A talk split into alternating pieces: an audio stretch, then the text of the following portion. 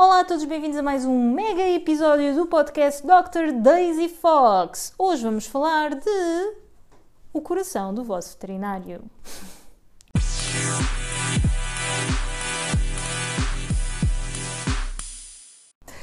Então, pode parecer um bocadinho cheesy, como dizem os americanos, e os ingleses talvez, não sei, pronto, como se diz em inglês, digamos assim, dizer o coração do vosso veterinário, mas a verdade é que o vosso veterinário é humano e tem um coração. Isto acho que ninguém pode dizer que não é verdade. E um, eu hoje quero falar um bocadinho sobre isto porque eu sou veterinária, não é? E um, por vezes um, nós veterinários, digamos que somos uma classe um pouco, uh, como é que eu hei de dizer isto? Um, sobrecarregada de responsabilidade e trabalho, um, assim como muitas coisas boas também, mas somos uma classe por vezes incompreendida, às vezes não conscientemente, naquilo que passa. Uh, não é por acaso que em algumas zonas do mundo a profissão de veterinário é das profissões que tem uma maior taxa de suicídio. E isso significa que realmente o nosso coração às vezes está muito pequenino, ou muito fechado, ou muito afetado por algumas coisas que acontecem. E esta não é uma, este não é um episódio para vos fazer ter pena de nós ou algo do género, porque definitivamente não é isso que nós queremos. Nós escolhemos esta profissão e amamos esta profissão mas é realmente uma profissão de extremo desgaste emocional e físico.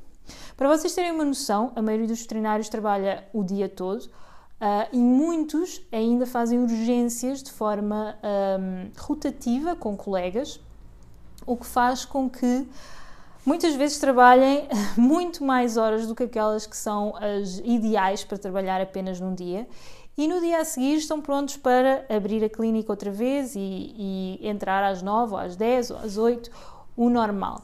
Eu lembro-me de uma altura em que trabalhava em clínica em que uh, eu chamava-me a mim mesma, uh, em forma de brincadeira, uh, a médica das 4 da manhã porque realmente quando eu estava de urgências era muito comum eu receber urgências às 4 da manhã. E eu vivia mais ou menos, não vivia assim tão longe, mas vivia mais ou menos a 25 minutos da clínica.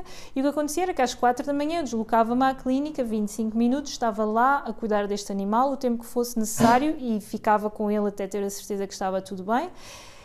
E imaginem, uma hora, duas horas, depois vinha 25 minutos, dormia ou não e depois ia para a clínica no outro dia de manhã.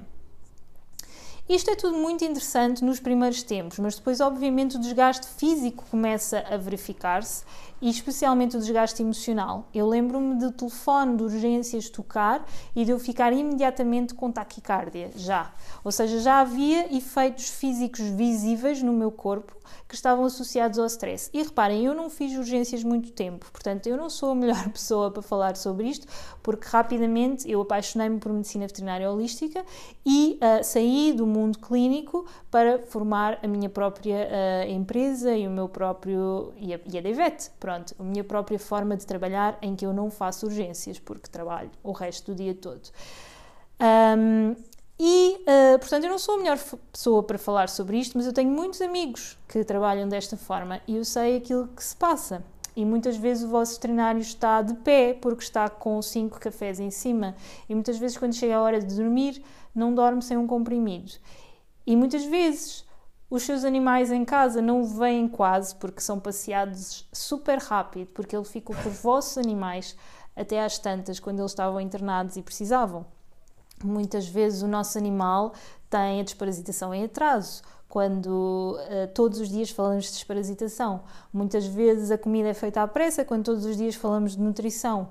Muitas vezes uh, nós mesmos somos colocados em último lugar. E isto é algo que, infelizmente, muitas vezes se vê e se sente nas profissões de saúde. É que o profissional de saúde se coloca assim em último lugar para tratar dos outros em primeiro lugar. No entanto, é impossível tratarmos dos outros em primeiro lugar da melhor forma se não uh, nos colocarmos a nós também nesse mesmo patamar, em primeiro lugar.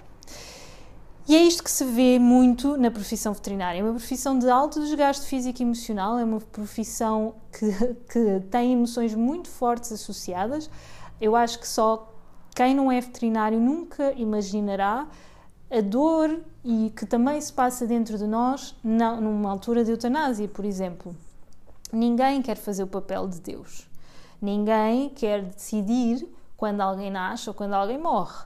Mas uh, o vosso veterinário está lá convosco nessa decisão uh, da melhor forma possível e ultrapassando muitas vezes as suas próprias crenças e o seu próprio estado de espírito naquele dia uh, e tudo mais.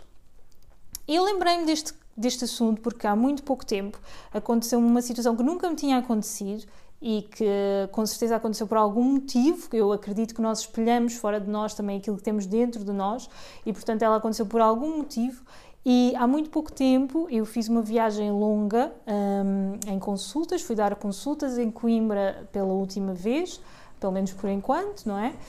E uh, quando voltei eu senti, senti um extremo cansaço e, e acabei por ficar doente. Ou seja, acabei por ficar pior de uma situação de saúde que eu já tenho um, crónica e acabei por ficar pior e houve ainda outra situação de saúde que se ah, juntou a essa e então eu precisei de desmarcar uh, duas consultas que tinha em que uma das pessoas reagiu totalmente bem mas outra pessoa uh, acabou por uh, demonstrar o seu desagrado, que está totalmente no seu, no seu direito, Uh, mas acusou-me de coisas uh, um, que eu nunca pensei uh, que pudesse ser assim e, e pôs em, em, em, causa a minha competência apenas porque um, eu tinha desmarcado uma consulta por não me sentir um, bem o suficiente. Isto diz-me duas coisas. Primeiro, que esta pessoa, o meu serviço não é o ideal para ela, porque lá está, eu tenho um serviço médico holístico baseado na minha pessoa, uh, em que, obviamente, como ser humano que sou, vai haver dias em que posso estar doente e em que posso não estar. Uh, e, portanto, eu posso ter de desmarcar consultas por isso.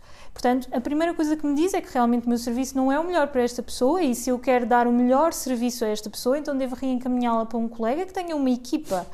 No entanto, esta pessoa também já tinha vindo de uma colega que tinha uma equipa e também não tinha ficado contente com essa situação porque a colega não estava presente e estava presente a equipa. Portanto, aqui o que eu vejo é que de vez em quando esquecemos que a outra pessoa tem um coração, lá está. É um ser humano. Bate um coração lá dentro. Tem uma família, tem coisas pessoais que lhe acontecem. Um dia pode estar muito bem, no outro dia pode não estar tão bem. E às vezes, nesse dia que não está tão bem, é preferível desmarcar e remarcar uma consulta para mais para a frente do que estar a fazer uma pior consulta só porque tem de ser. Porque quando tem de ser, entra no ego. Entra no ego de eu não, eu sou a melhor veterinária do mundo, eu não desmarco consultas. E há muitos sítios que funcionam assim. Há muitos sítios em que ai de alguém que fique doente.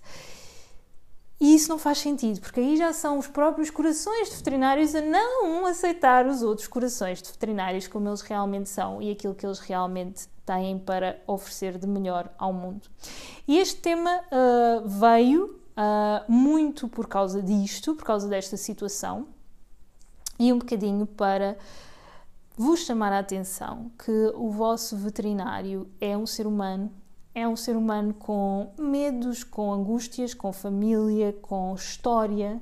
Eu às vezes gosto muito de estar num sítio. Um, um, dos meus, eu costumo dizer que uma das minhas grandes, dos meus grandes dons, digamos assim, é o poder da observação, porque filo desde miúda sempre fui muito boa a observar. E isso ajuda-me imenso como médica veterinária holística, muito, muito, muito mesmo.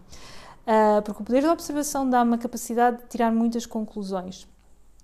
E portanto, às vezes tenho assim, às vezes estou num sítio público e, e lembro-me que tantas pessoas estão a falar, a passar por mim e a falar umas com as outras e isto e aquilo, e todas elas têm uma história.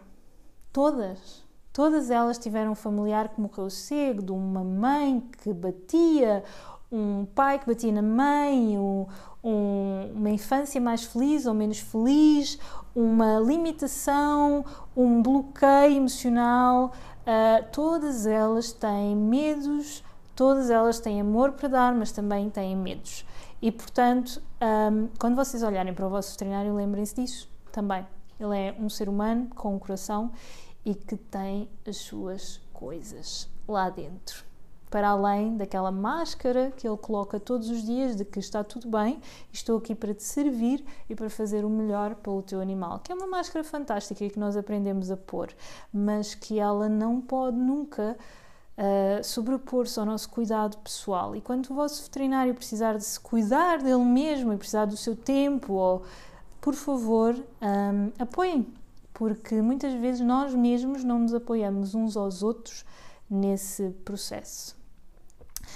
Grata por estares desse lado neste outro episódio do podcast Dr. Daisy Fox. Por favor, continua a seguir o meu trabalho, segue os meus cursos, os meus vídeos, Uh, tudo aquilo que eu tenho para te oferecer, as minhas consultas, segue o blog Dr. Daisy Fox, coloca lá o teu e-mail para receberes a nossa newsletter e partilha este podcast com quem possa necessitar desta informação. E peço-te mais uma coisa: a próxima vez que vires o teu veterinário, dá-lhe um abraço de reconhecimento ou manda-lhe qualquer coisa por e-mail, por mensagem, a dizer o quão adoras o facto de ele estar disponível para ti e para os teus animais, mesmo muitas vezes passando por cima dele mesmo. Muito, muito grata. Um abraço holístico e até breve.